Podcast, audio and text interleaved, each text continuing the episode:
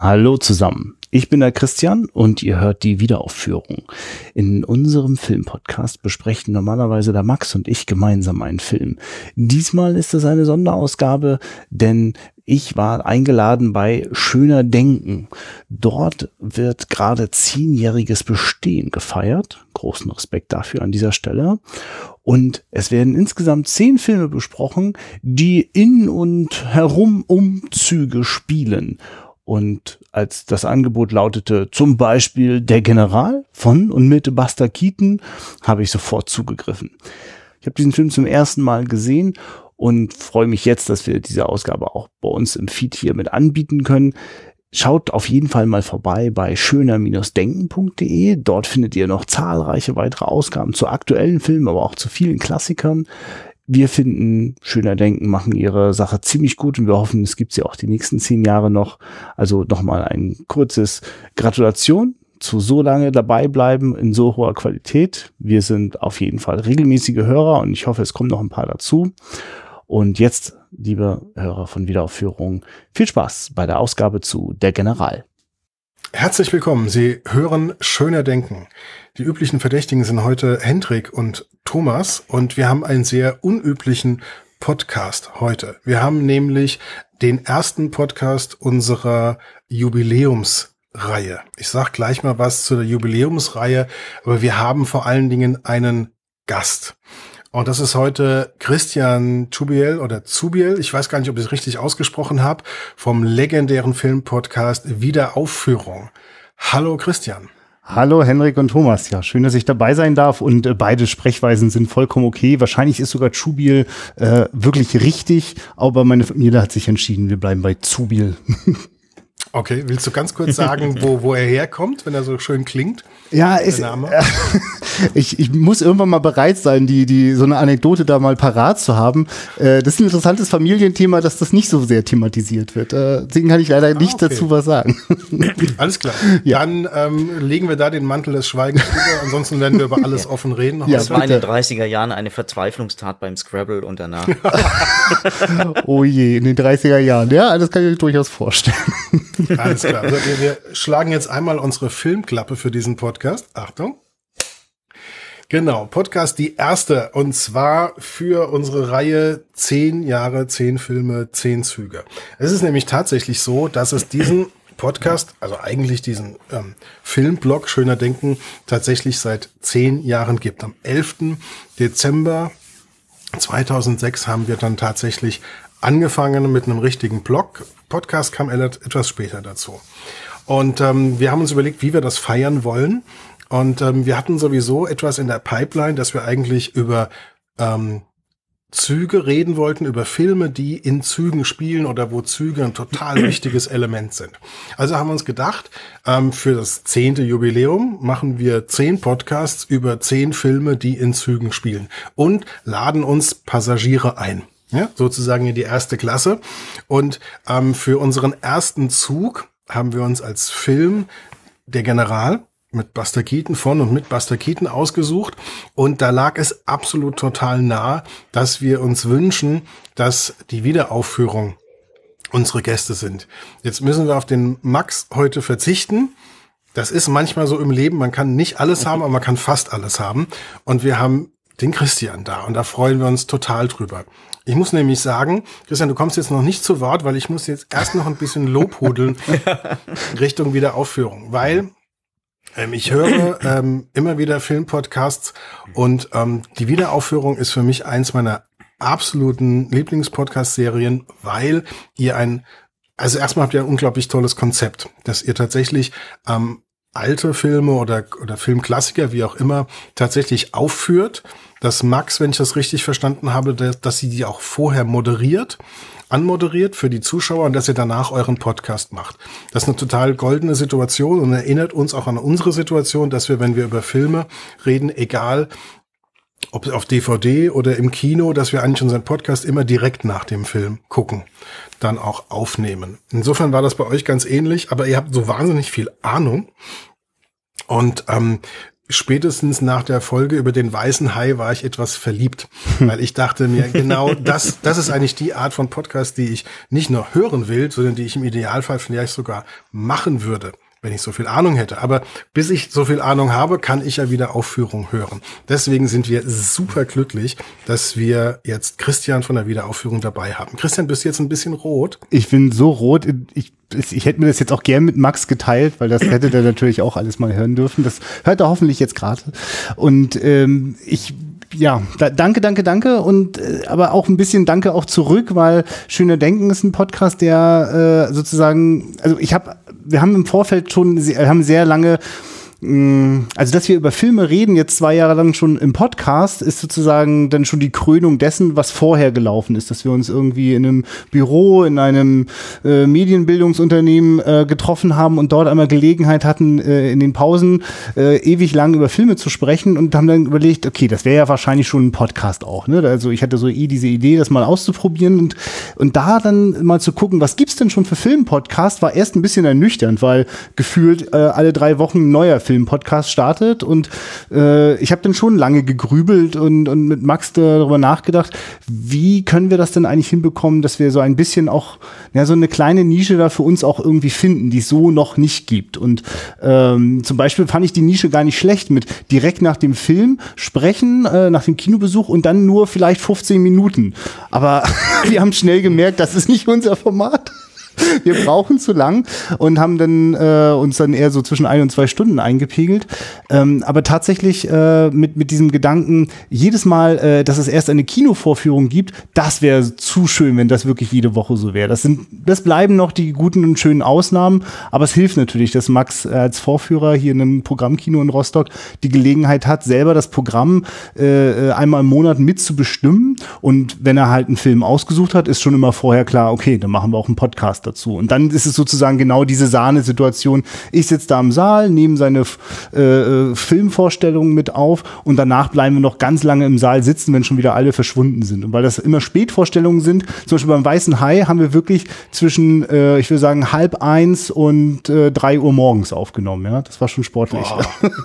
Aber ich meine, ich erzähle euch doch da nichts. Das ist doch eigentlich genau die Atmosphäre, die man sich wünscht. Und ich habe immer sehr großes Mitleid mit euch, wenn ich euch dann anhöre, wie ihr gerade noch im, Ra Auto irgendwie frierend noch die, die, die, die Rezensionen zusammenkriegt.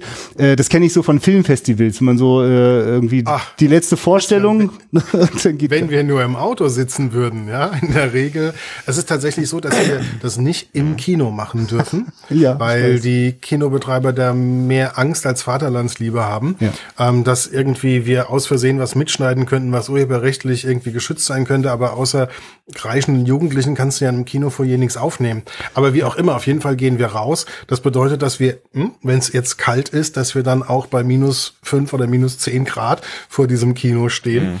Und ähm, leider nicht im Auto, weil wir ja manchmal sieben, acht Leute sind, wenn es hochkommt. Und dann so große Autos haben wir auch gar nicht. Stimmt. Ja, da ist jetzt wahrscheinlich ein bisschen aufgefallen, dass ich nicht, nicht alle Folgen regelmäßig höre. Naja, wir haben, wir haben ja schon, wir haben ja schon ein paar. Also wenn wir in Frankfurt ähm, ab und zu mal ins Kino gehen, dann setzen wir uns tatsächlich gemütlich ins Auto. Wir hatten auch schon eins, wo das, wo der Regen aufs Autodach äh, tropfte, als ich mit Katharina aufgenommen habe. Das kann ich übrigens sehr schön empfehlen. Das gibt eine super Atmo.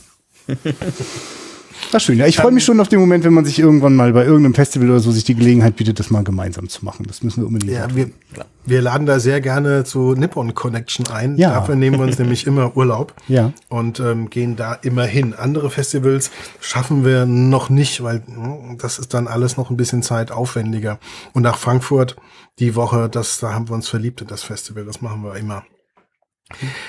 Ich möchte dich aber ein paar Fragen fragen, ja. bevor wir zum General ähm, kommen, ähm, die wir ähm, alle ähm, der äh, späteren Podcast äh, Passagiergäste dann auch ähm, fragen wollen. Ähm, die erste Frage ist natürlich, hast du einen Lieblingszugfilm?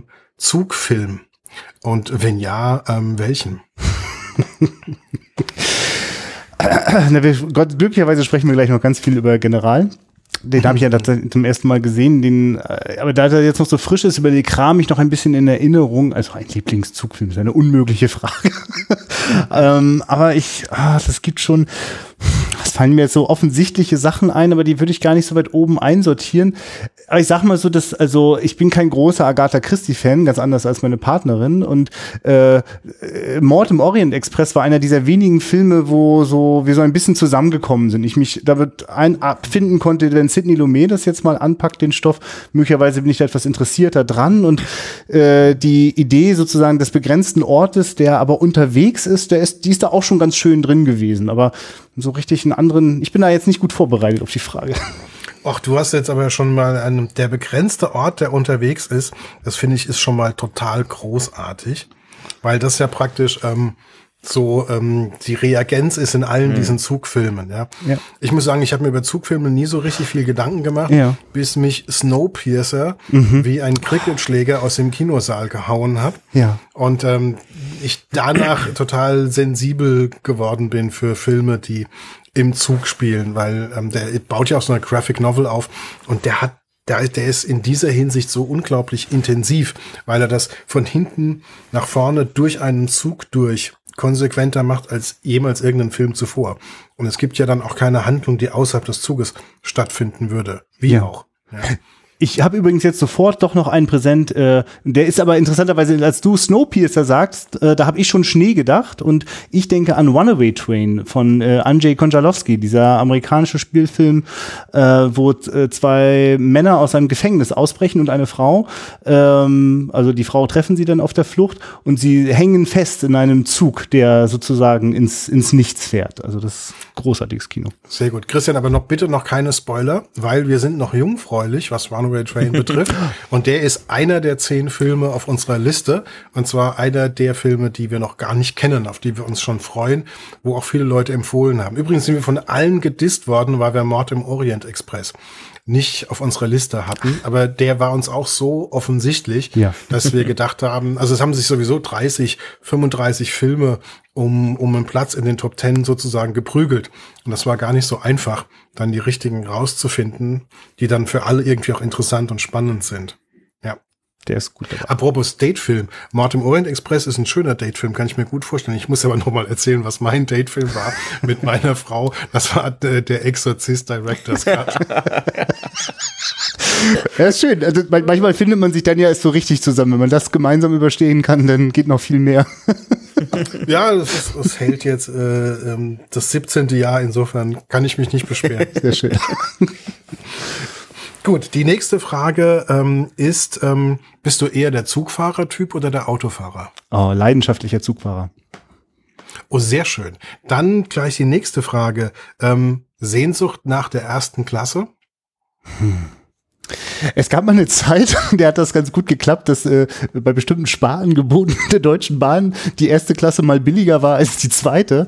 Äh, das habe ich dann sehr genossen, das habe ich dann immer gemacht. Aber ähm, nee, es ist, ich glaube, da habe ich sogar eher so ein bisschen Berührungsängst, um das mal diplomatisch zu sagen, weil ich mich immer frage, wer sich das leisten kann, der kann eigentlich nicht ganz gut ticken.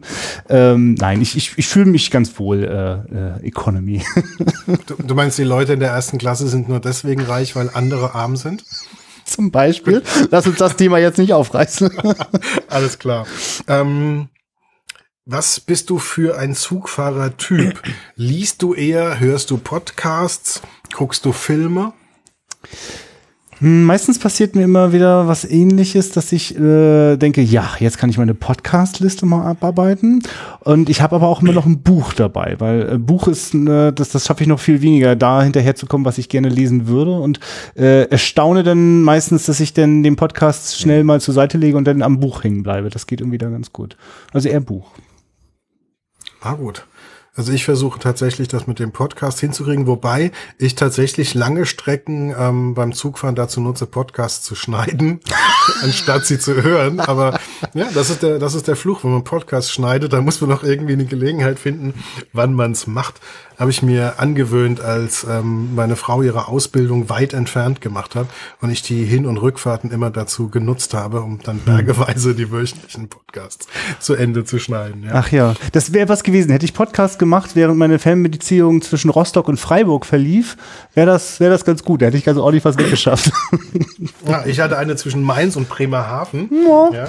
Also hätten wir uns ja fast irgendwie mal zuwinden ja. können. Sehr schön. Gut, dann kommen wir aber zu ähm, dem Film, der uns eigentlich zusammengeführt hat heute, nämlich Der General.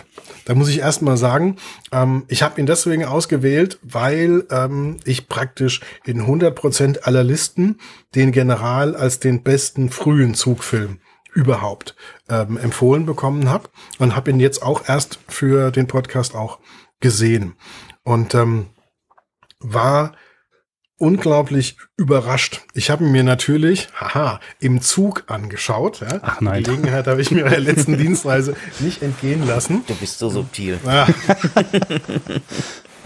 Und ähm, ich fand ihn das also als als Gesamteindruck unglaublich frisch und unglaublich lebendig und der, der hat mich sehr, sehr stark erreicht.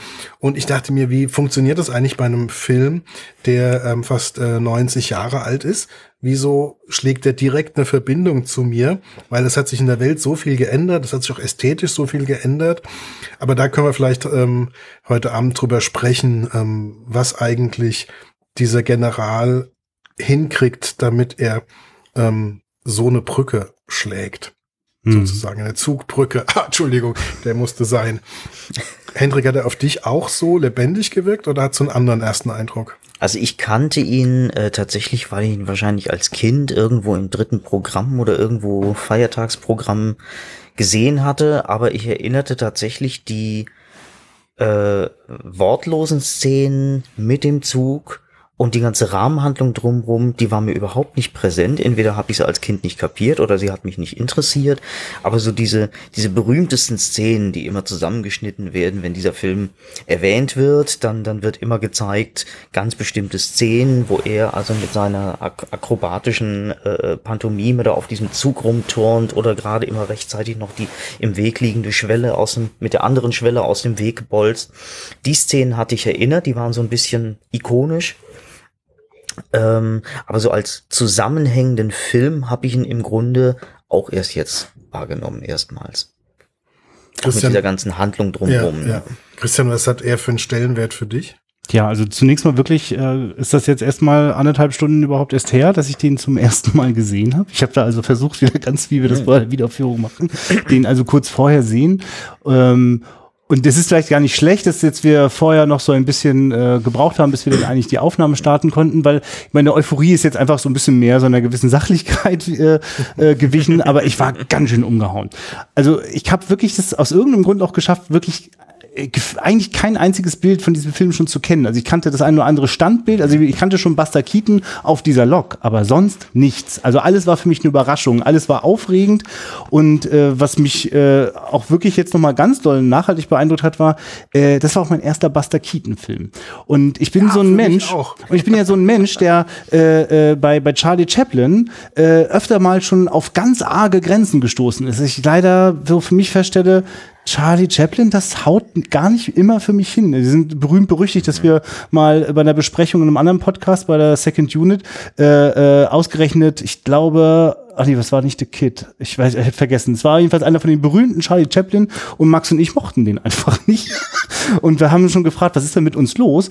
Und als ich jetzt Buster Keaton erlebt habe, habe ich gewusst, ich bin Team Buster Keaton, weil der einfach sagt, das ist ein, das ist ein ganz anderes, ein ganz natürliches Spiel, äh, das viel weniger auf den Schenkel haut, äh, wo der Humor fast schon so um die Ecke kommt oder äh, erstaunlich schwarzhumorig ist. Da war ich richtig beeindruckt. Also allein deswegen schon hat das einen ziemlich hohen Stellenwert, ähm, weil ich hatte gar nicht damit gerechnet. Ich dachte, ich sehe eine, eine gelungene Actionkomödie und da war noch ein bisschen mehr.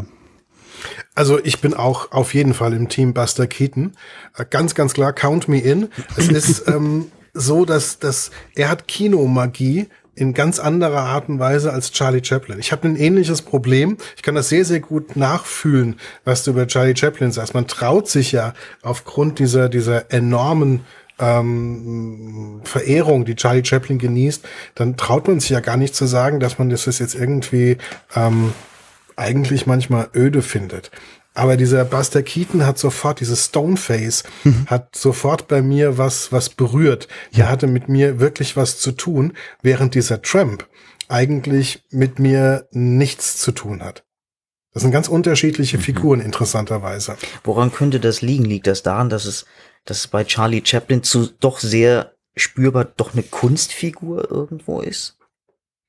Ich würde da genau zustimmen, ja. ja. Ich glaube, also, also zumindest war es das Artifizielle, das äh, ich jetzt gar nicht bei Keaton wahrgenommen habe. Also, weil er natürlich auch wirklich in beeindruckenden Momenten so ganz unkünstlich spielt, wenn man denkt, das ist nicht ungefährlich, was er da gerade tut. Hoffentlich kommt er da heil raus und äh, das aber auch das sind das sind auch die das sind auch die Close-ups das ist das was ist was der was der spielt also da, da sind da, da sind keine großen Grimassen äh, die er auch weniger Maske es ist eben nicht ständig dieser Hut und ja ich glaube Ja, äh, was, was ähm, die These ähm, stützt, dass er eigentlich noch besser als Charlie Chaplin möglicherweise ist, ist, dass er auch weniger Erfolg hat. Das geht ja oft Hand in Hand. ja. Wenn du ein gewisses Niveau erreichst, es dann schwieriger wird, ähm, das richtig gut zu verkaufen. Wir wissen ja, der General hat zu seiner Zeit viel Geld gekostet und, und kaum Geld eingebracht. Ja. Vielleicht äh, hängt das auch irgendwie zusammen. Ähm, ja, vielleicht sollten wir für die, die den General nicht gesehen haben, das ist so mein Job oft äh, bei Schöner Denken, die Handlung zusammenzufassen. ich versuche mal ähm, so, so die, die Startgeschichte ähm, für der General äh, zu erzählen. Wir haben ähm, die Hauptfigur ist Johnny, gespielt von Stoneface Buster Keaton, der ähm, verliebt ist und von Beruf ist er, also er, neben, neben seiner ähm, süßen Freundin, äh, liebt er vor allen Dingen seinen Zug. Der Zug heißt der General. Und ähm, dieser ähm, sie, er ist gerade bei seiner bei seiner Freundin, als ähm, der Krieg ähm, beginnt, der Bürgerkrieg. Und ähm, in den Südstaaten und alle ähm, aufspringen und ähm, sich ähm, freiwillig melden. Und da er aber Lokführer ist, darf er sich nicht zur Armee melden. Das traut er sich aber irgendwie nicht seiner, seiner Frau zu sagen, beziehungsweise es wird ihm auch gar nicht so richtig gesagt. Und ähm, er kann nicht Soldat werden und sie sagt zu ihm, ähm, solange du keine Uniform hast, möchte ich dich nicht mehr sehen. Witzigerweise, wenn sie sich dann sehr viel später wieder sehen, trägt er tatsächlich eine Uniform, aber das ist eine andere Geschichte. und ähm, er gerät dann aber ähm, trotzdem in, in die Kriegswirren rein und hat dann die Gelegenheit, sich dann doch zu bewähren und seine Tapferkeit zu beweisen. Und es nimmt dann alles ein sehr interessantes Ende. Aber ähm, ja, er, er, ist, er geht, kann halt nicht den geraden Weg gehen, ähm, sich zur Armee zu melden und der Held zu sein, zurückzukommen und seine Frau zu bekommen, sondern ähm, er wird vom Schicksal hin und her geschleudert und fährt dann mit seinem Zug tatsächlich hin und her über die Grenzen zwischen den ähm, Truppen des Nordens und des Südens. Das Lustige übrigens ist, dass historisch der, der Fall, der dem General zugrunde liegt als Geschichte, tatsächlich genau andersrum war. Da war derjenige, der mit dem Zug über die Grenzen gefahren ist, ein Lokführer aus dem Norden. Und ähm, auch die positive Figur und, und, und äh, gewonnen hat natürlich dann auch in diesem Zusammenhang ähm, der Norden. Und Buster Keaton hat gesagt, ähm, 1928, das müssen wir umdrehen. Wir können den Leuten im Süden im Kino das nicht zumuten, dass sie im Kino sehen, wie sie verloren haben. Und hat also die Geschichte genau auf den Kopf gedreht. Für uns ist es jetzt heute ähm, relativ egal eigentlich, ob die, wann er eine graue und wann er eine schwarze Jacke anzieht oder eine blaue Jacke vielmehr anzieht. Aber damals war das, glaube ich, ein, ein, wichtiger Punkt, den er da umgedreht hat. Das ist also die, die ähm, äh, Grundbasis und was, was er daraus macht, ist eine ständige, atemlose Verfolgungsjagd ähm, mit ständigen, aussichtslosen Situationen und immer auf der Schiene. Ich glaube, es gibt keinen Film, wo Züge auf Schienen so oft hin und her fahren und sich gegenseitig verfolgen wie in Der General. Hm. Und das, das hat eine, eine Freude, ne, wie das inszeniert ist, dass es wirklich nur darum gehen darf. Also selbst Filme wie Speed, die, denen immer nachgesagt wird, dass es ja auch eine einzige Action-Szene sei, haben so viele konventionelle Momente von Figuren, äh, Klischee-Entwicklung drinne, dass es immer wieder diese, diese Action auch äh, stoppt. Und wie der General das durchzieht, das, das hatte ich wirklich nicht erwartet. Und schon gar nicht von einem Film aus dieser mhm. Zeit. Es hat sich ein Filmkenner übrigens den Spaß gemacht, die Musik von Mad Max Fury Road zu nehmen ah. und unter einen ähm, knapp zehnminütigen ähm, Zusammenschnitt von Der General drunter zu legen.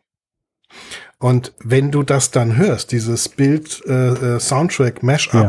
dann wird einem schlagartig klar, wie viele von diesen körperlichen Bewegungsgags zwischen sich verfolgenden Fahrzeugen bei General und Mad mhm. Max Fury Road tatsächlich verwandt sind und dass George mhm. Miller manche Dinge genauso gut nochmal macht, naja, in, in bunt und so und halt ähm, auf Reifen, ähm, wie das äh, Buster Keaton schon gemacht hat. Ja? ja? Also auch dieses von einem Zug auf den, also von einem Fahrzeug aufs andere, die Fahrzeuge verbinden, rüberspringen ja. und so weiter. Da gibt's ja diese Szene bei Fury Road, wo der Typ darüber geschossen wird. Solche Sachen gibt's dann ähm, beim General auch und mit der Musik von Mad Max Fury Road ist ein total geiler Effekt. Muss man sich bei YouTube mal als Mashup auf jeden Fall reinziehen.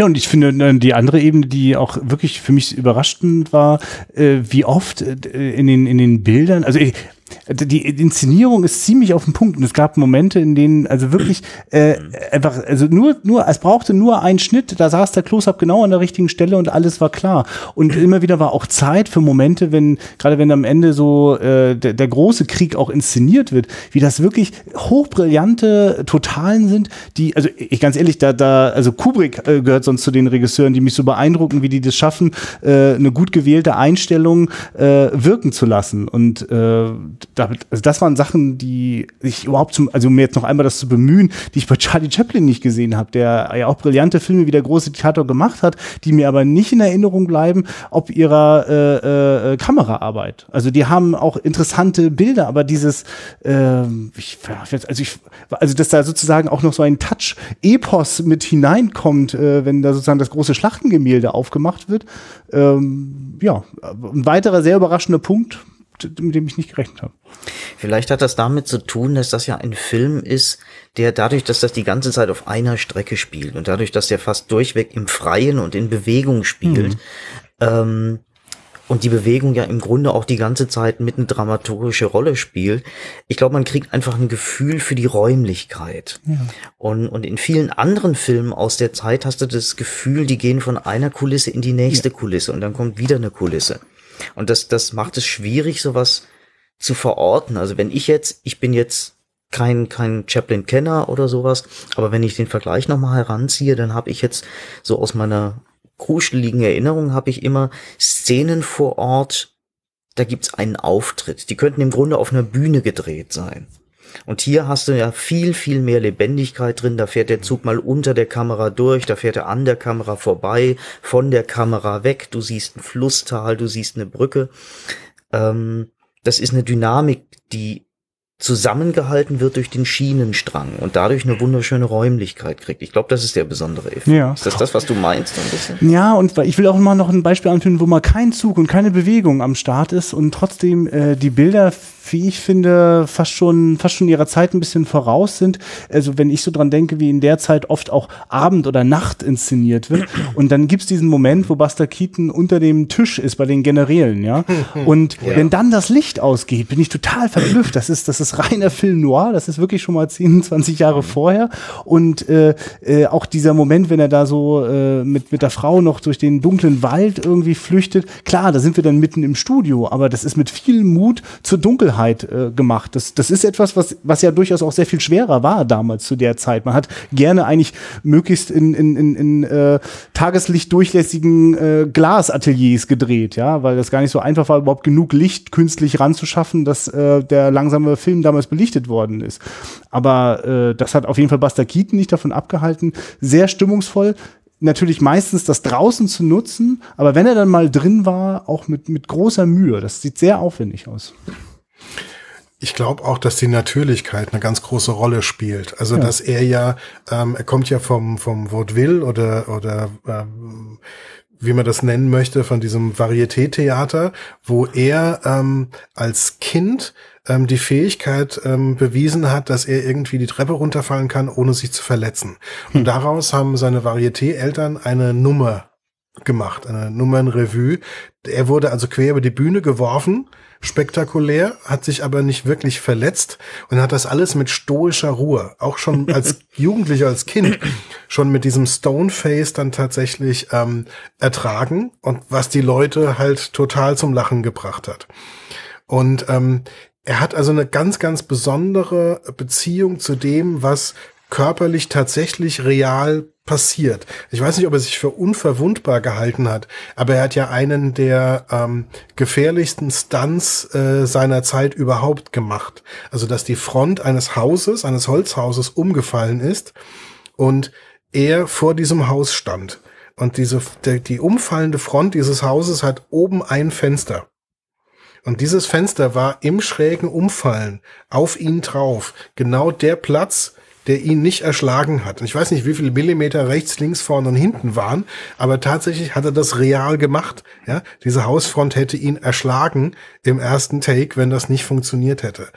Ja, und also das heißt, er hat eine total starke Beziehung zu dem, dass es wirklich und natürlich ähm, passiert. Und er hat auch ähm, ähm, dann Gags weggelassen, ähm, die er ähm, aus dem Varieté noch hatte, also so Zaubergags. Das also in den frühen Filmen sieht man das, da gehen die Leute äh, in, einen, ähm, in einen Lift und er will nicht auf den Lift warten, dann nimmt er einen Stuhl, geht hoch, macht die Anzeige wieder auf sein Stockwerk, macht die Tür auf, das, der Lift ist da braucht keine Zeit dafür. Ja, also mhm. diese äh, und diese, das hat er weggelassen, weil er sich irgendwann entschieden hat, er will es glaubwürdig, er will es natürlich haben und ähm, das führt dann beim General dazu, dass es diese wunderbare Szene gibt, als dieser eine Zug, die eine Lok mit dem mit der Holzbrücke zusammenbricht und dann in in die Schlucht reinfällt und das sieht spektakulär aus. Ähm, man ist sich eigentlich sicher, das ist echt. Und in der Tat, er hat eine Lok besorgt und er hat tatsächlich diese Holzbrücke mit der echten Lok echt zusammenbrechen lassen, weil nicht so echt aussah, wie es tatsächlich echt machen zu lassen. Was total viel Geld gekostet hat und ähm, was auch dazu geführt hat, dass der Film nicht wirklich ein großes ähm, Geschäft war. Aber es sieht halt schon sehr, sehr geil handgemacht aus. Mhm. und ähm, das, das gehört auch zu den Elementen, glaube ich, die, die uns ähm, noch ansprechen. Also von, mhm. von diesem Stil her. Hm. Ja, ist eigentlich schön, dass du vorhin schon mal diese Verbindung zu George Millers äh, äh, Fury Road ge ge gemacht hast, weil äh, daran habe ich ja auch an, in vielen Momenten genießen können, äh, sich so mittendrin zu fühlen, weil ich oft mittendrin von etwas war, das existierte. Die Kamera und ja. die Wagen, sie waren tatsächlich auf dieser Sandpiste und äh, nur der Himmel war vielleicht nachträglich reingemacht und das habe ich ja hier auch permanent. Ja, wenn man das Making-of von Mad Max Fury Road sieht, sieht man eigentlich das gleiche wie im Film, nur ähm, Farben nicht nachbearbeitet ja. und man sieht noch irgendwelche Sicherheitsdrähte, ja. die noch an den Leuten dranhängen. Ansonsten ist der Unterschied echt marginal. Ist auch sehr, sehr handgemacht. Also natürlich auch viel äh, Computertechnik, aber das eigentliche, was passiert, ist halt handgemacht. Aber ich glaube, der, der eigentliche Grund, warum Buster Keaton ähm, auf uns wirkt, als wäre er einer von uns, ist ähm, der gleiche Grund, warum Bill Murray auf uns so wirkt, als wäre er einer von mhm. uns. Weil ähm, dieses, dieses Stoneface, das steht ja für etwas. Das steht ja meiner Meinung nach dafür, dass du ähm, sag mal, einen Teil dieser Welt verstehst und ähm, realisierst, dass es eigentlich verschwendet ist, wenn du dich ständig über alles aufregst sondern du, mhm. du erduldest äh, praktisch mit, mit einer äh, buddhistischen Gelassenheit das, was alles an Wahnsinn in dieser westlichen, durchgetretene Industrie und kapitalistischen Gesellschaft um dich herum passiert. Mhm. Das ist das gleiche Gesicht, das Buster Keaton hat, das Bill Murray hat, wenn er in Lost in Translation auf ähm, seinem, auf seinem Hotelbett sitzt. Das ist genau das gleiche Stoneface und ähm, ich finde da, das ist auch die, die Figur, die sowas Überzeitliches hat. Die fun funktioniert bei Bill Murray genauso und ich kann sie mir sogar in der Shakespeare-Verfilmung vorstellen. Also dass eine der Narrenfiguren ähm, dargestellt wird wie Buster Keaton, das würde einem in der Shakespeare-Verfilmung überhaupt nicht unangenehm auffallen. Das ist eher so, als gehört's rein. Ja, deshalb war auch so viel Tiefe auch da. Das ist ja fast äh, alle Gags, die denn so einfach nur, also so, so ein Moment, wenn der, äh, äh, nachdem die Frau ihm gesagt hat, ja, also ohne Uniform und dass du es noch nicht mal versucht hast, du brauchst nicht mehr mit mir reden, ne, bevor du nicht eine Uniform anhast. Und dann setzt er sich dort auf äh, die Strebe äh, äh von dem von dem Antrieb des Zuges und der Zug fährt los und die Strebe lässt ihn so auf und abschweben. Und das ist so ein Moment, in dem ja, das also also er hat es wirklich gut gemeint und äh, ist einfach zum, zum, zum Scheitern verurteilt. Und äh, auf so einen Moment, also so einen, büt, bit, so einen bittersüßen Moment dadurch zu kreieren, da war ich richtig beeindruckt, weil plötzlich ist das nicht nur ein, ein, ein Lacher, ein origineller äh, äh, Witz, äh, sondern es ist einfach auch ein Moment. Also ich, also ich habe das Gefühl, dass äh, es sozusagen, es gibt keine Nummernrevue, sondern nur Gags, die aus der Situation mhm. entstehen, die das, die die Geschichte mittransportieren. Ja. Er sagt auch, dass er nur die Hälfte ähm, tatsächlich gescriptet hat von seinen Filmen und die andere Hälfte durch Improvisation ähm, entstanden ist, was am Set oder bei den Dreharbeiten passiert. Und das, das merkt man auch, weil man nicht das Gefühl hat, jetzt, ja, wie du eben sagtest, Nummernrevue, dass man nicht das Gefühl hat, da kommt jetzt ein Episödchen nach dem anderen und das ist genau gescriptet und es ist getimed und nach 20 Sekunden muss wieder was passiert sein, sondern, sondern was ich auch an die mag, ist diese Beiläufigkeit. Mhm. Ne, dass da, dass da halt Sachen, dass du halt überhaupt nicht sehen, dass du siehst, es ist wahrscheinlich nicht alles geplant und oder dir gar nicht vorstellen kannst, dass das alles geplant sein könnte, noch besser. Ähm, und dann immer wieder irgendwelche Dinge beiläufig passieren und, und was weiß ich, dann, dann, dann schmeißt er irgendwelche Balken auf den Zug und dann ist es gar nicht, vielleicht gar nicht geplant gewesen, dass die auf der anderen Seite wieder runterfallen und er tut dann halt erstmal so, als wäre ihm das nicht aufgefallen und schmeißt dann den nächsten auch noch drüber und macht dann eine Absicht draus. Aber ist das nicht ein magischer Moment, als er diesen Balken, also, also für den, für den Zuschauer, der es jetzt, den Zuhörer, der es jetzt nicht gesehen hat, man sieht, wie der Zug auf einen zufährt und die anderen haben Balken auf die Gleise geworfen und wie hm. kriegt er jetzt diese Balken vor seinem Zug weg? Und er hat einen Balken selbst in der Hand und den wirft er dann auf die eine Seite von dem Balken, trifft ihn, am, an, an der Ecke und ähm, dadurch ähm, wird das alles zu einem Hebel und beide Balken verschwinden von den Gleisen. Ein total geiler Gag, der ähm, ja wahrscheinlich beim ersten Mal hoffentlich schon so funktioniert hat und der auf jeden Fall so rüberkommt. Ja, aber aber nochmal zurück auf diese Stelle, wo er auf den Streben zwischen den, ähm, zwischen den Rädern sitzt. Ja. Mhm. Ähm, das ist in Minute elf, ich habe es mir notiert. Das ist der erste vollkommen magische Moment in diesem Film, der General. Mhm. Weil ähm, es erwischt einen völlig unvorbereitet, er setzt sich auf diese Strebe und er ist total melancholisch. Also er hat jetzt da diese Abfuhr bekommen, die man auch als Zuschauer erstmal verdauen muss, ja. Mhm. So, wenn du keine Uniform hast, musst du gar nicht mehr bei mir auftauchen. Das hat mich richtig ja. getroffen ja. Mhm. und das trifft ihn ja auch und dann sitzt er da und dann fährt der Zug langsam los und er sitzt auf dieser Strebe und es hebt sich und senkt sich und hebt sich und, und senkt sich Mann. und er reagiert gar nicht wirklich drauf und das war so der, das erste Mal, wo ich dachte so, Uh, ja, das ist mhm. wirklich, ähm, ähm, was einen in der Situation total berührt hat. Also das fand ich war so der erste kinomagische Moment. Mhm. Und in dem Film, Buster Keaton geht da hin und her, wie, wie er will. Und er setzt dann total körperliche Dinge dann auch ein. Also zum Beispiel, was wir aus den modernen ähm, Komödien halt kennen, ähm, es passiert was und es passiert noch was Schlimmeres und noch was Schlimmeres und noch was Schlimmeres. Das gibt's ja auch, ja, dass er ähm, mit mit seiner Frau dann erst im Gewitter ist, ja, und dann ähm, dann ist da dieser Bär und dann treten sie in die Bärenfalle und dann holt sie dann holt er sie aus der Bärenfalle rein, raus und tritt selbst in die Bärenfalle wieder rein. Das ist so, ähm, das hat mich eher an so die Komödien der 80er erinnert, mhm. also der 1980er und nicht an eine Komödie von 1928. Und das war bei ihm schon völlig perfekt vom Timing, mhm. vom Schnitt. Ich habe da gesessen und habe Tränen gelacht und die mhm. Leute im Zug haben mich dämlich angeschaut. Es war schon total klasse. Sehr, sehr körperlicher Humor, sehr direkter Humor. Du hast das alles sofort äh, verstanden und genossen es hat sofort gezündet. Oder ähm, als sie dann in einem Leinensack hm. von ihm versteckt wird und äh, da in einen Zug gebracht wird. Und dann werfen die anderen 40 Leinensäcke und noch schwere Gerätschaften obendrauf. Und du denkst, oh mein Gott, jetzt ist er garantiert blatt gedrückt worden. Dann kommt er dann in dieses Abteil, um sie wieder zu finden, stellt sich auf einen der Säcke drauf und untersucht alle anderen. Und der Sack, auf dem er steht, das ist der Sack, in dem seine Freundin drin ist. Auch der älteste Gag der Menschheit, ja, der aber auch wunderbar mhm. rüberkommt. Also so zwischen Kinomagie und, und derbstem körperlichen Slapstick hat er souverän mhm. alles drauf und bewegt sich hin und her, wie er es möchte.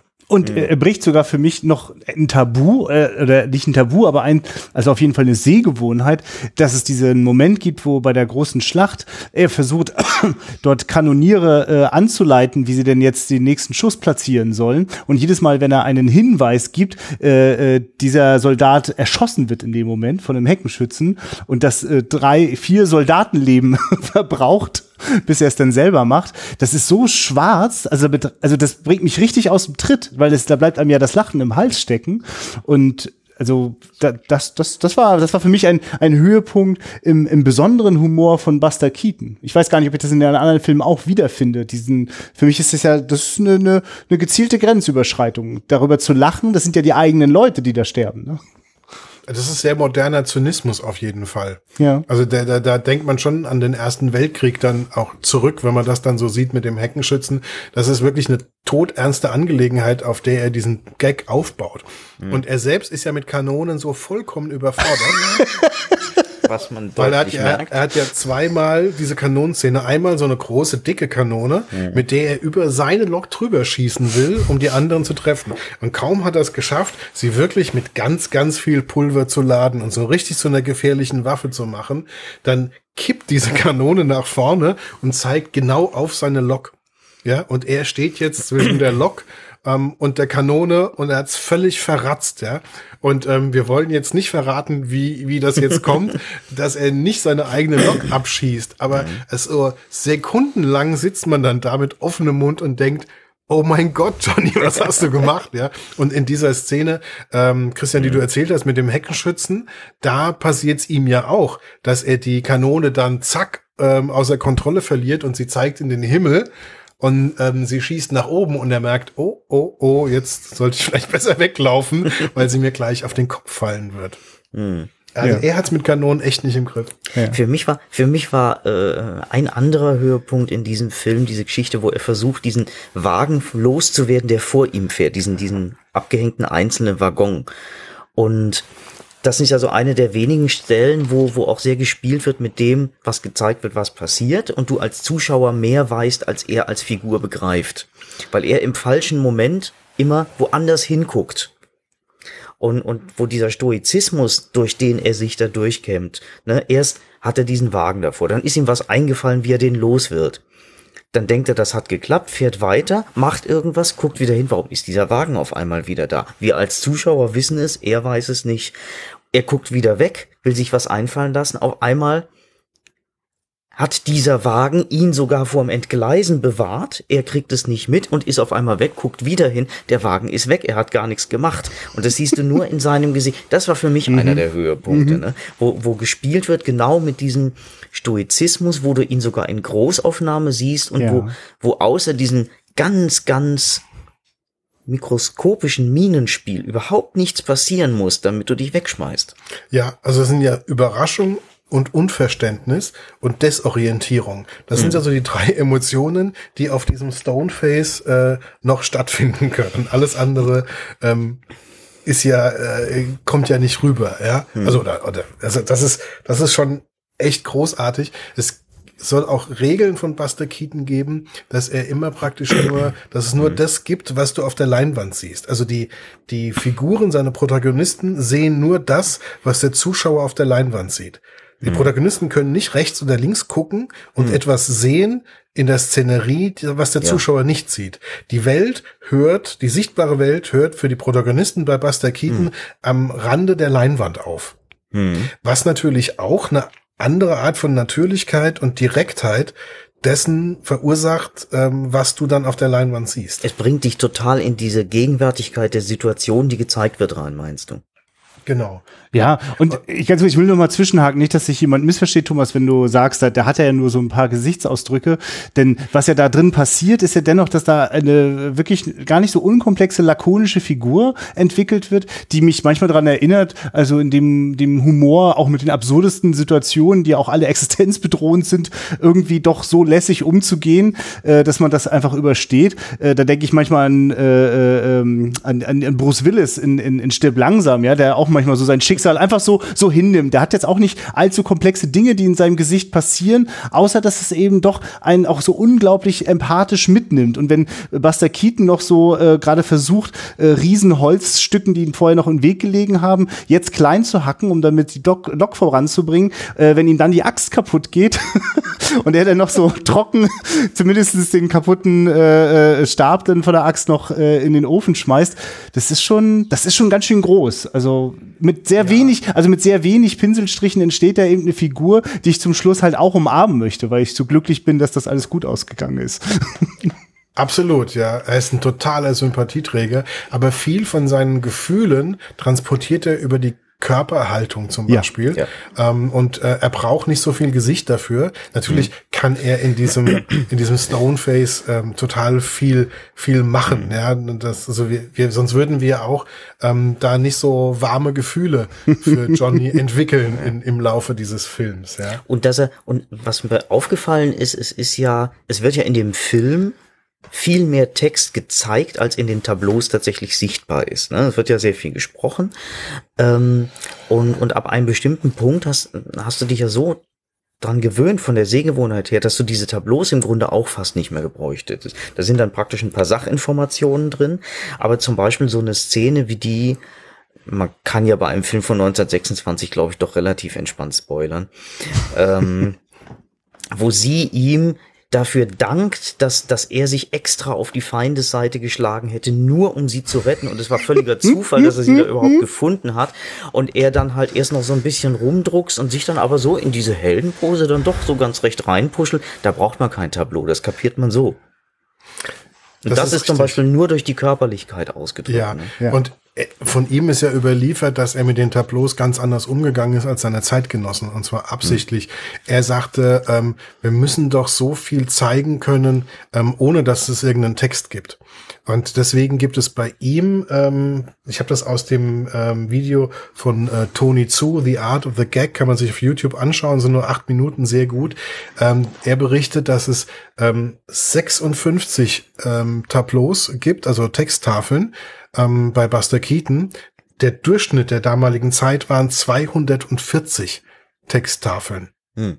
Im Film ähm, dieser Länge. Im Film dieser Länge, ja. Und ähm, der General hätte auch deutlich sperriger gewirkt, hm. wenn er dann tatsächlich ähm, fast fünfmal so viel Texttafeln gehabt hätte. Oh ja. Und das unterscheidet, glaube ich, auch Buster Keaton von, von ganz vielen diese, anderen. Das hätte im Grunde die Bewegung ausgebremst. Ja, ja, es hätte das auf hätte jeden Fall Dynamik diese Dynamik genommen, ja. Ganz klar. Du hattest gefragt, ähm, ob Buster Keaton, also Hendrik hatte mich ähm, vorher gefragt, ähm, ob Buster Keaton auch vielleicht ein Opfer geworden ist dieser dieser äh, Veränderung von ähm, Stummfilm zu Tonfilm. Ähm, der General ja. ist ja mhm. noch ein, ein Stummfilm und ich muss sagen, ähm, ich bin kein Freund vom Stummfilm und hier war es mir total egal. Ich habe gar nicht drüber nachgedacht, ob es ein Stummfilm mhm. ist oder nicht. Bei jedem anderen Film denke ich drüber nach hier nicht. Ähm, aber ähm, Buster Keaton ähm, ist gar nicht mehr in die Situation gekommen, im, im Tonfilm zu beweisen, ob er das richtig noch drauf hat, weil er hat, ähm, da können wir vielleicht immer drauf zu sprechen kommen, seine, seine Biografie, dass er 1928 nach dem General, ähm, glaube ich, dann sein, seine eigene Firma aufgegeben hat und ins Studiosystem gewechselt ist und das praktisch das Ende seiner, ähm, seiner künstlerischen Souveränität und eigentlich auch seines Erfolgs war. Er hat dann fast keine guten Filme mehr drehen können und ähm, verschwand dann von der Bildfläche und wurde dann als nicht namentlich genannter Gagschreiber von den Studios für andere äh, Komödien dann ah. eingesetzt. Das ist ungefähr so, als würde man Mozart äh, engagieren, um Geigen zu tragen. Also ähm, für mich hat das, als ich mich jetzt damit beschäftigt habe und festgestellt mhm. habe, dass Buster Keaton so ähm, so eine riesige Delle hatte oder wirklich dann auch von Missachtung gestraft war und niemand ähm, gewürdigt hat, was er da für eine Leistung gebracht hat und wie enorm die Qualität seiner Filme war. Ähm, Jetzt habe ich mich vergaloppiert. Wo war ich hängen geblieben? Ähm, du wolltest wahrscheinlich darauf, dass, dass, dass du ja, dass, dass er diesen, diesen, diesen, diese Vergessenheit praktisch so, hatte, aber ja. dadurch heut, aus heutiger ja, Perspektive ja. wieder eine enorme Zeitlosigkeit. Ja, was, was, ich, was ich eigentlich sagen wollte, genau, als ich mich dann ähm, damit beschäftigt habe, habe ich zum ersten Mal begriffen, dass er nicht durchgehend die Ikone war, hm. die, als die ich ihn immer wahrgenommen habe. Ja, für ja. mich war Buster hm. Keaton, auch wenn ich ähm, nur Filmausschnitte von ihm kannte, war er immer in diesem absoluten Olymp der ganz, ganz Großen. Noch noch größer als Harold Lloyd äh, oder mindestens so wie wie äh, Charlie Chaplin und in dieser anspruchsvolleren Riege ähm, oberhalb von Leuten wie ähm, Stan Laurel, Oliver Hardy, äh, Jerry Lewis und, und so weiter. Abwärts, genau, ja. genau. Und für mich war er immer in diesem Olymp und ich konnte mir gar nicht vorstellen, dass er irgendwann mal von, von, vom Publikum nicht in diesem Olymp gesehen worden ist. Aber in Wirklichkeit war er praktisch von 1928 bis zu einem Comeback ähm, in den, weiß der Teufel, 60ern oder so, ähm, praktisch ähm, mehr oder weniger weg vom Fenster. Und ähm, niemand hat irgendwie noch ähm, an ihn gedacht oder das gewürdigt, was er gemacht mhm. hat. Aber immerhin kam das Comeback noch zu seinen Lebzeiten ähm, und hat er immer noch dafür gesorgt, soweit ich weiß, Ehren-Oscar hm. ähm, bekommen hat. Aber eigentlich über Jahrzehnte hin ähm, in einer total düsteren Situation. Hm.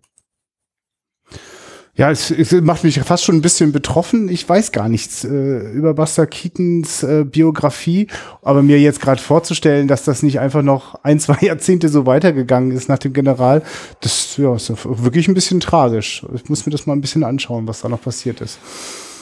Ja, das Studiosystem, das muss in den 30er Jahren schon mindestens genauso mies gewesen sein wie später. ähm, das, die haben den schon aufgefressen und hinten wieder ausgeschieden. Also ähm, keine Rücksicht auf Buster Keaton. Ja? Also diese mhm. enorme Würdigung, die dann später kam und dass er so kanonisiert wurde und so verehrt wurde, das hat er praktisch als älterer Mann dann erst noch mhm. erlebt. Ja, also er ist dann auch nochmal in, in Filme reingeholt worden und so weiter. Und es hat dann doch ein Happy End sozusagen genommen.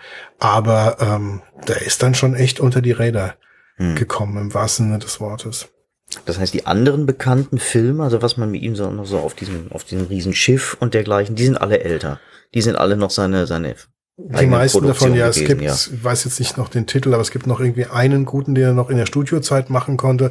Und mhm. danach hatte er halt ähm, keinen Einfluss mehr auf letzter Schnitt und so weiter mhm. und ähm, hatte keine künstlerische Kontrolle mehr. Und er mhm. ist auch da mit diesem System überhaupt nicht zurechtgekommen. Und die haben auch gar nicht verstanden, was Buster Keaton mhm. eigentlich ausmacht. Mhm. Das war in dem Studio, war das den Leuten egal. Ja, aber das war ja bei Orson Welles und bei anderen auch so, ja, wo mhm. dann irgendwann die Studios entschieden haben, ähm, mit dem können wir keine Kohle verdienen, Feierabend.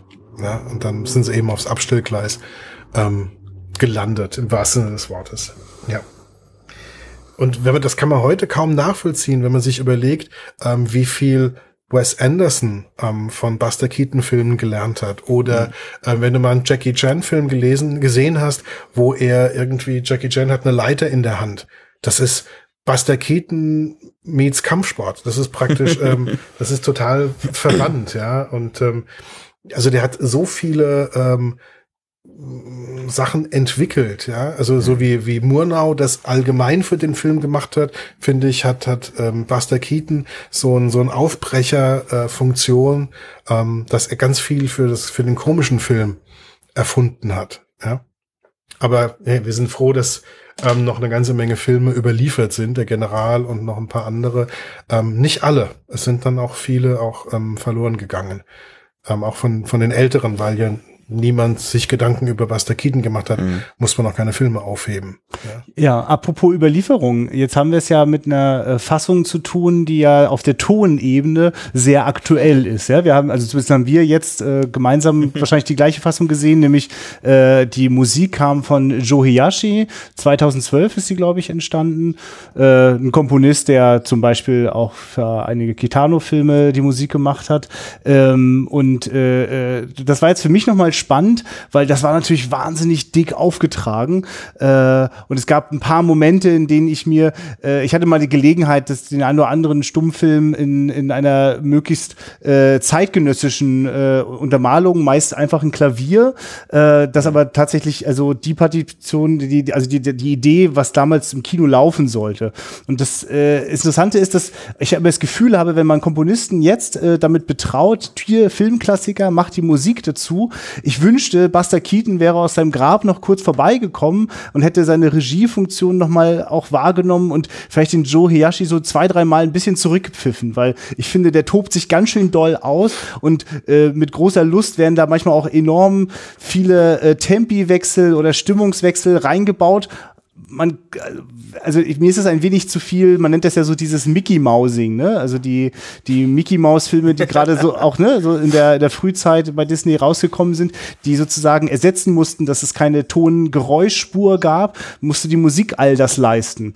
Und äh, ich bin da, merke, dass ich ein bisschen allergisch dagegen bin und mir war es manchmal ein bisschen zu doll. Das liegt auch vielleicht daran, dass ein japanischer Komponist ähm, auch ähm, eine gewisse Unverfrorenheit und eine Naivität einer Kultur gegenüber, einer Musikkultur gegenüber hat, die ja nicht seine ursprünglich eigene ist. Das heißt, ähm, das Mickey Mousing kommt auch dadurch, glaube ich, ein bisschen zustande, dass er sich auch austobt mit diesen Stilelementen, die er sich draufgeschaufelt hat sozusagen, die er kennengelernt hat und die er souverän beherrscht, äh, die aber so naiv ähm, wahrscheinlich ähm, kein ähm, europäischer Komponist einfach so eingesetzt hat. Das ist mir auch aufgefallen, auf meinem Notizzettel steht auch, was haltet ihr von der Musik? Weil ich hatte da einen ganz ähnlichen Eindruck wie Christian. Das ist schon schwierig an einigen Punkten, äh, wo er dann so schmalzig oder übertrieben wirkt. Wo es richtig gut ist, finde ich, wenn es um Frequenzen und Rhythmen geht. Also, dass, wenn, wenn Buster Keaton einen Rhythmus in seinem Film drin hat, durch die mhm. Bewegung, dass das dann in der Musik sich wiederfindet. Mhm. Und dass, wenn die Geschwindigkeit ähm, im Film ähm, hochgeht, dass dann auch äh, hier die Musik drauf reagiert. Das sind so die Stärken, aber er hat auch so ähm, so kitschige Elemente. Ich glaube auch gerade, wenn es um diese romantischen Szenen mhm. geht, da hätte ich auch gerne mal so den, den Schmalzfaktor-Regler so ein bisschen ähm, runtergedreht wieder. Ja. Die Doppelung ist dann einfach zu extrem. Es ist einfach verdammt gut gespielt und inszeniert. Da nochmal die sich wiederholende Schicht äh, Musik drüber zu legen, das ist immer heikel. Aber ich, ich, ich nehme das auch natürlich, also das, das ist auch ein, oder ich, bevor ich jetzt hier wieder schon in eine andere Richtung gehe, Hendrik, wie ging dir das? Ähm, ich glaube, ich habe eine andere Version gesehen. Ah, interessant. Ähm, weil ich hatte, vor einiger Zeit hatte ich es nochmal ganz gesehen. Ich glaube, das war dieser üppige Soundtrack, den ihr meint. Und dann habe ich aber einfach nur so als Reminder für mich äh, nochmal so ein paar Episoden einfach auf YouTube mir angeklickt. Da kannst du den Film ja auch in, in Stücken oder im Ganzen finden. Und ähm, das war nicht so überfrachtet. Das war viel mit Klavier, das war aber auch Orchester und es hat sich also insbesondere gegen Schluss äh, zum Beispiel eben auf dieses ganz Situative beschränkt, dass dann immer so jeweils zum Beispiel so die, die Hymnen der jeweiligen Armeen in irgendeiner spielerischen Form nochmal angedeutet wurden oder so ein bisschen miteinander gerangelt hatten. Ähm, war auch sehr situationsbezogen ähm, und also sehr der jeweiligen Situation angepasst aber nicht so, dass es sich zu sehr in den Vordergrund gedrängelt hätte. Insofern habe ich es nicht als so, also ich habe es auf jeden Fall nicht als so überfrachtet äh, empfunden, wie ihr das jetzt schildert. Bei dem anderen hatte ich wahrscheinlich auch einfach den Ton zu leise, um das so groß wahrzunehmen. Ich habe es also mit Glück einfach erfolgreich gefiltert. Ja, aber es ist auch nicht vielleicht auch gestört. Ja. Ist auch nicht so schlimm, dass es tatsächlich dem Film schaden würde. Nein. Mhm. Dieser Soundtrack, wenn dieser von Arte habe ich ihn mitgeschnitten, diese mhm. restaurierte mhm. Fassung. Ähm, so schlimm ist es nicht. Aber wenn ich mich jetzt zurückerinnere, ich habe ähm, mehrere Stummfilme geschaut im Rahmen von Films, dem Filmfestival mhm. in Mainz ähm, für den deutschen Film. Und da gab es eigentlich traditionell einen Stummfilm, der in der Kirche gezeigt wurde, ähm, von einem Projektor und ähm, der Mann, der es kuratiert und organisiert hatte, der, ähm, Name ist mir jetzt leider entfallen, der saß dann auch am Klavier und spielte mhm. dann live dazu. Und ähm, der Effekt in dieser, in dieser Kirchenakustik, mhm. nur dieses Klavier und nur dieser Stummfilm, ähm, das hat ähm, richtig, richtig gut funktioniert, sehr mhm. pur. Mhm und hat sehr viel Emotionen freigesetzt. Und da ist es auch so, das ist keine Musik, die dann damals komponiert worden wäre und er würde sie jetzt einfach nachspielen, sondern das ist auch Musik, die er sich dann dafür ausgedacht hat und die er bei jedem Spielen ähm, bei jeder Vorführung wieder variiert. Ja? Das habe ich, glaube ich, auch mal über diese Kinopianisten gehört, dass die im Meister im Improvisieren waren, dass die mhm. zum Teil so gut waren, dass die den Film gar nicht mal kennen mussten, sondern die haben immer wieder hochgeschaut, ach ja, jetzt scheint da was Romantisches zu sein und haben dann nur mit ganz kurzer Zeitverzögerung in so einen anderen Modus umgeschaltet. Also oder natürlich. haben den Zuschauern in die Gesichter geschaut und haben die zu den Gesichtern passende Musik. Das kann auch sein, stimmt. Na, oder die Musik, die, die sie gerne in den Gesichtern gesehen hätten. Schöne Vorstellung. Ja. Jetzt wird's metaphysisch. Ja. Na, ich, interessante Möglichkeit, ne, sozusagen einem Film, der vielleicht die eine oder andere Länge hat, so ein bisschen auf die Sprünge zu helfen. Ja, also ich, ich persönlich bin ja ein großer Freund äh, äh, so auch des Experimentierens so. Also ich verlasse gern mal auch so meine meine Rezipientenrolle und und und fange an mir mit den Bildern was zu machen. So in meiner Jugendzeit habe ich schnell angefangen, als das Digitale aufkam, Filme zu überspielen, neu zu schneiden. Und eins von den schönsten mhm. Dingen für mich war die Entdeckung, dass Musik und Bilder immer zueinander finden wollen, egal wie weit weg sie voneinander stehen mögen. Und äh, habe so auch die ein oder andere Special Edition manches Filmklassikers mit Pink Floyd oder anderer Musik äh, genossen, die es so nie zu sehen gab. Äh, das heißt, eigentlich ist das auch was Schönes, dass im Zeitalter von DVD ich einfach jetzt auch die Wahl habe äh, von vielleicht drei, vier verschiedenen Soundtracks zu solchen Stummfilmen und gelegentlich finde ich passieren da wirklich tolle Sachen. Also ich erinnere mich an irgendeinen äh, Murnau-Film, wo Philipp Glass die Musik, glaube ich, gemacht hat, wenn ich das recht. Also genau, es gibt auf jeden Fall da auch tolle Möglichkeiten in dieser Welt. Wie machen wir die alten Filme heute wieder zugänglich? Ja, dann könnte man bei Buster Keaton, der General, der General jetzt, mit, mit Versatzstücken aus dem Gesamtschaffen von Michael Nyman nachsynchronisieren zum Beispiel. Das könnte ich mir gut vorstellen. Ja, ich sehe da Potenzial. also, wir hatten es ja am Anfang schon, dass der Soundtrack von Mad Max Fury Road ähm, überraschend gut gepasst hat. Ja. Mhm. Ähm, man kann auch, also die ruhigeren romantischen Stellen würde ich heute zum Beispiel viel lieber von jemand wie Thomas Newman hören, also mit so ganz minimalistischer ja. ähm, Musik. Das ist überhaupt so ähm, der Punkt gewesen, wo ich gemerkt habe, das mit der Filmmusik ist ähm, extrem wichtig. Hm. Als ich Aaron ja. Brokovich gesehen habe, oh, der ja. auf dieser Musik von Thomas Newman drauf geht, drüber läuft praktisch, ähm, wie jemand, der, der über Wasser laufen kann. Also dieser Film bekommt eine totale Kraft, weil der immer die richtige Musik hat, immer die perfekte Musik hat, die perfekte Atmosphäre und ähm, ähm, dann auch sehr, sehr oft auch so Szenen hat, wo man nur noch sie sieht, wie sie irgendwas tut und hört halt nur noch die Musik. Und dadurch können halt äh, große Geschichten erzählt werden, die dir komplex vor Augen stehen und du brauchst keinen keinen Dialog mehr und ähm, alles wird dann perfekt zusammengefasst. Mhm. Situationen werden etabliert nur durch durch äh, 15 Sekunden Thomas Newman. Also das, da ist mir erst klar mhm. geworden, was das für eine riesige Bedeutung haben kann. Insofern hätte es mich mal interessiert, mit welcher Musik oder welche Musik Buster Keaton perfekt gefunden hätte. Oder wenn Buster Keaton heute noch leben würde, wen er beauftragen würde, mhm ähm, die Musik für den General oder für einen anderen seiner Filme zu machen. Ja, das ist eine schöne Frage für die aktuelle Generation. ähm, ich merke gerade, ich wollte auch noch gerade ausrufen, ja, ich bin auch Team Brockovich. Das ist ein unglaubliches Meisterwerk des Hollywood-Kinos. Äh, aber das müssen wir jetzt an der Stelle nicht weiter ausführen. Das, das machen wir mal in einem späteren ja, Podcast. Genau. Christian, ich merke sowieso, wir haben, ähm, was so den Filmgeschmack betrifft, haben wir so die gleichen weichen Punkte. Das ist schön, ja, das fühlt sich gut an. Das können wir gerne noch ein bisschen, lass uns mal die weichen Punkte noch ein bisschen in Podcasts hier massieren, das ist schön.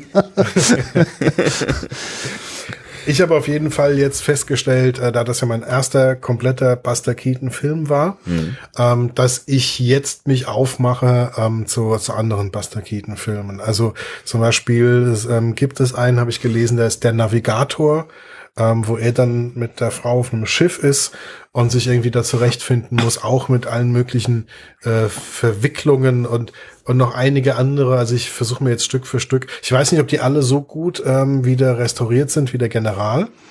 Ähm, dass ja eine französische Firma, glaube ich, hingekriegt hat, dass der wieder so gut aussieht, auch wie aus einem Guss auch wieder aussieht. Ähm, ich weiß nicht, ob die anderen auch so gut restauriert sind, aber das werde ich rausfinden. Und ähm, weil diese Lücke diese Lücke muss ich schließen. Ich muss noch sehr viel mehr von Stoneface sehen. ja. Geht es dir auch so? Bist du jetzt auch angesteckt mit dem Buster Keaton-Fieber, Christian? Ja, das hat auf jeden Fall bei mir auch gewirkt und äh, das Podcasten war ja auch mal die Idee, sich sich auf Lücken zu stürzen. Und es gab eine Zeit, da dachten wir, wir hätten jetzt nach über 100 Folgen die meisten Lücken gestopft, um nur dann mit beim nächsten Lückenstopfen zu merken, dass da drunter noch so sehr viel mehr ist. Und genau mit Buster Keaton ist da jetzt gerade auch ein komplettes neues Universum aufgegangen. Das ist uns aufgefallen, als wir zum ersten Mal auf Nippon Connection waren Oh und ja. zum ersten Mal Oh so ja. richtig aufmerksam Oh ja. japanischen Film gesehen haben und dachten wir, okay, wie viel Paralleluniversen, cineastische Paralleluniversen gibt es denn eigentlich? Und ähm, so lange werden wir gar nicht leben können, um auch nur ansatzweise ähm, nur die tollsten Filme zu sehen. Ja, Ja, ja. die wir ja von Nippon Connection von jedem Jahr schon ungefähr ein Dutzend Paralleluniversen nachbereiten mit. Ja, ich habe ich hab oft mit Menschen v- bei- vom Europäischen Freiwilligendienst zu tun und äh, wenn dir dann so eine Bulgarin begegnet und dir mal erzählt, was die zehn großartigsten Filme aus diesem Land sind und du dich dann auch in so eine Geschichts Filmgeschichtsreise begibst und merkst, oh ja klar, die hatten auch mal so eine Welle in den 60ern und dann noch das und das Auflehnen in den 80ern und ach, es ist ja, es ist eine, da, geht noch ganz viel. Sag mal, hat äh, die Nippon Connection eine Retrospektive? Ja, Ah ja, schön, da muss ich da mal hin. Die findet immer im traditionellen Filmmuseum in Frankfurt statt und ähm, hat sich jetzt, glaube ich, auch schon mal Sion Sono gewidmet. Ja, das ist meistens Regisseurs-Retrospekt. Ganz genau, ja, ja. Und ähm, wir hatten jetzt den, die letzten waren ähm, Kurosawa, aber jetzt nicht der alte, sondern der neue. Ähm, ah, okay. Und ähm, ja, also da muss man immer die Augen offen halten, ähm, wer da gerade ähm, einer Rest Retrospektive gewürdigt wird. Aber es sind immer Regisseure, ja. Hendrik hat recht. Ja, da kann man sich aber sozusagen sein Bett im Filmmuseum aufschlagen, weil dann wird dann jeden Tag mindestens einer ähm, gezeigt. Also dieses Jahr waren es auch wieder total viel spannende, aber wir konzentrieren uns eigentlich auf die aktuell laufenden. Ähm, das kriegen wir sonst parallel nicht alles hin. Wir versuchen sowieso schon irgendwie drei Filme oder vier am Tag zu gucken und dann ist man sowieso schon ähm, cineastisch schon bis zum Rand des Bewusstseins gefüllt. Danach ist man erstmal sein eigenes Paralleluniversum zu sich selber. Ja, ja. Ja, wir haben ja festgestellt, dass wir da die Podcasts sofort nach dem Film machen, damit wir den Kopf wieder so frei kriegen, um überhaupt direkt danach einen anderen Film gucken zu können. Ja, das hat was Therapeutisches. Ja, ich, ich mache ja, ich muss gerade dran denken, dass ich gerade auf der Doc Leipzig war und dort wirklich fast immer jeden Tag fünf Filme geschaut habe. Und äh, da war zwischendurch oft gar keine Zeit, da bin ich wirklich von Film zu Film gerutscht. Das musste dann mein Unterbewusstsein äh, in der Traumphase dann erledigen, das wieder zu sortieren. Ja, aber wir haben doch hier das mal erfolgreich hoffentlich jetzt allen Buster Keaton nahegebracht, oder? Ich hoffe, dass der Funke, der bei uns übergesprungen ist, beim Buster Keaton gucken, vielleicht auch so ein ganz kleines bisschen beim Podcast hören, ähm, überspringt. Und ich bin jetzt auch sehr gespannt, wenn wir die anderen Filme gucken und bepodcasten, ähm, wie, wie sehr ähm, wir an den General denken. Wie viel und, Buster Keaton uns in den anderen Filmen begegnen wird, meinst du? ja, und, und ähm, ähm, wie sehr er ein Maßstab für das, was an, an Dynamik und Geometrie und, und ähm, ja, Natürlichkeit und, und Energie ähm, auf Gleisen passieren kann, ähm, wie sehr wir das als Maßstab auf die anderen Filme anwenden. Mir ist, mir ist gerade bei dem, ich weiß jetzt gar nicht, ob ich sagen soll, welcher Film, den wir diese letzte Woche gesehen haben, der auch auf der Liste steht, leicht anderes Genre. Ähm, da gab es ja auch so ein, zwei Szenen, die sehr, sehr körperlich waren, die so ein bisschen eine komödiantische Element, so Komponente hatten. Und ich habe gerade so spontan im Kopf, die hätte man Buster Keaton-Style drehen können und dann hätten sie schon wieder in den General gepasst. Welchen Film meinst du jetzt? Den Train to Busan. Ah, okay. Richtig, das wird übrigens der Abschlussfilm, also das können wir allen Zombie-Freunden schon versprechen. Train to Busan, ähm, das wird der Abschlussfilm, der zehnte Film unserer Jubiläumsreihe tatsächlich sein. Wir haben den schon in einer einmaligen Nachtvorführung bei uns im Sinister in Mainz gesehen. Das gab es ja in ganz, ganz Deutschland, so eine einzelne Vorführung. Ja, Man ist aber, muss ich sagen, bei Tränen to Busan von, von abgerissenen Körperteilen und Kunstblut ein bisschen abgelenkt sozusagen. Ist mir auch nicht während des Films eingefallen, sondern jetzt gerade. ne?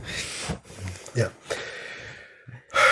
Ich glaube, wir haben, wir haben alles erzählt, was wir heute über den General erzählen wollten, oder? Ohne dass wir jetzt anfangen würden, in den Film Dinge reinzulesen, die vielleicht nicht drin sind. ne? Ja. Da muss man immer aufpassen, ja. Ja, obwohl, also genau, ich will das jetzt auch nicht noch anfangen, aber darüber nachzudenken, während man den Film schaut, äh, was ist das da eigentlich gerade für ein Krieg, von dem der Film so nebenbei erzählt mhm. und was bedeutet das, äh, sich am Ende nochmal die Südstaatenflagge zu schnappen, aber nicht ganz gerade stehen können dabei. Das, das ist schon toll, dass das auch noch da ist. Wobei ja. interessant ist bei dem Film, dass, dass das Grundthema dieses Krieges, nämlich diese Sklavenbefreiung, ist überhaupt nicht Thema, ist völlig ausgeblendet. Ja, aber ich denke da halt drüber nach. Ich musste mich zwischendurch ja. versichern. Mhm. Wer hatte noch mal, wer war für Sklaverei? wer hält am ja. Ende die Flagge? Das ist für dich uninteressant. Ja, er, er dreht's ja, er dreht's ja wie gesagt halt auch rum. Ja? Also mhm. die die Guten sind die Bösen, die Bösen sind die Guten. Ja, aber was ich sehr schön finde, ähm, Hollywood und Krieg, das ist ja immer oft eine Geschichte von Pathos. Und ja. das ist auch eine Falle, in die Buster Keaton überhaupt nicht reingeht. Das muss man ihm auch echt zugute halten. Er hat ja, er hat ja eben diese, diesen universalen Narren mit diesem Stoneface, Johnny. Mhm. Und ähm, der ist völlig ähm, frei davon, uns eine Pathos-Geschichte erzählen zu mhm. wollen. Ja, der liebt ja. seinen Zug und der liebt seine Freundin, aber ähm, die Nation und so und Patriotismus, das sind keine Dinge, zu denen er irgendwie ähm, hm. in dem Film eine Beziehung hätte. Das, das spielt keine Rolle. Ja. Und als er am Schluss diese bessere Uniform kriegt, dann freut er sich nur, weil sie sich freut. Aber genau. ihm selber wäre das relativ wurscht gewesen. Ja, ja. Mhm. Er läuft so ein bisschen rum wie ein Gockel dann ja, ja, am Ende natürlich. und um ihr zu imponieren, ja. Alles nur Mittel zum Zweck. Ja. Für, für Johnny ist der Krieg auch nur eine Möglichkeit zu, zu überleben oder ähm, seine Frau zu gewinnen oder durchzukommen. Ja, mhm. Das ist nichts anderes für ihn. Ein Hauch von ja. Forrest Gump. So, jetzt aber. In gewisser Hinsicht ja. Mhm. Sehr schön. Christian, ich hoffe, dass wir dich ähm, und vielleicht dann auch mal Max wieder zu einem ähm, Podcast einladen können. Wenn wir, wenn wir unsere Jubiläumsreihe durchhaben, die es jetzt ein bisschen hinziehen wird, dann werden wir uns vertrauensvoll mit, mit alten Filmen ähm, wieder ähm, an euch wenden, wenn ihr wieder ein bisschen Zeit für uns habt. Ja, sehr gerne. Das machen wir auf jeden Fall nochmal und dann mit Max. Genau. An dieser Stelle sei Max gegrüßt.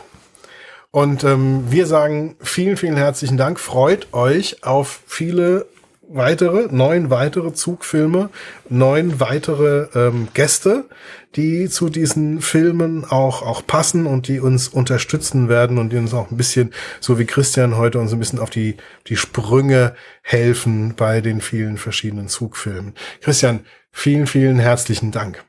Danke, dass ich da sein durfte und ich werde jetzt fleißig Podcasts hören von euch. Bin schon gespannt. Sehr gut, das können wir sowieso jedem nur absolut empfehlen. Der Podcast steht natürlich unter Creative Commons. Das heißt, ähm, jeder, der nicht kommerziell ist, kann das bei sich einsetzen, macht das gerne und ähm, Guckt euch ansonsten auf wiederaufführung.de oder auf schönerdenken.de ähm, noch eine ganze Menge andere Podcast-Episoden an. Und wenn euch das nicht reicht bei der Wiederaufführung und bei Schöner Denken, dann haben wir bei uns ein Film-Podcast-Verzeichnis, wo noch viele, viele andere Podcasts drauf sind, die wir ähm, nicht, nicht alle rückhaltlos empfehlen können, aber wo es sich auf jeden Fall lohnt, brutal durchzustöbern. Ja, man muss auch sortieren, weil so viel Lebenszeit hat keiner. genau, so ist es. Vielen herzlichen Dank. Tschüss. Tschüss.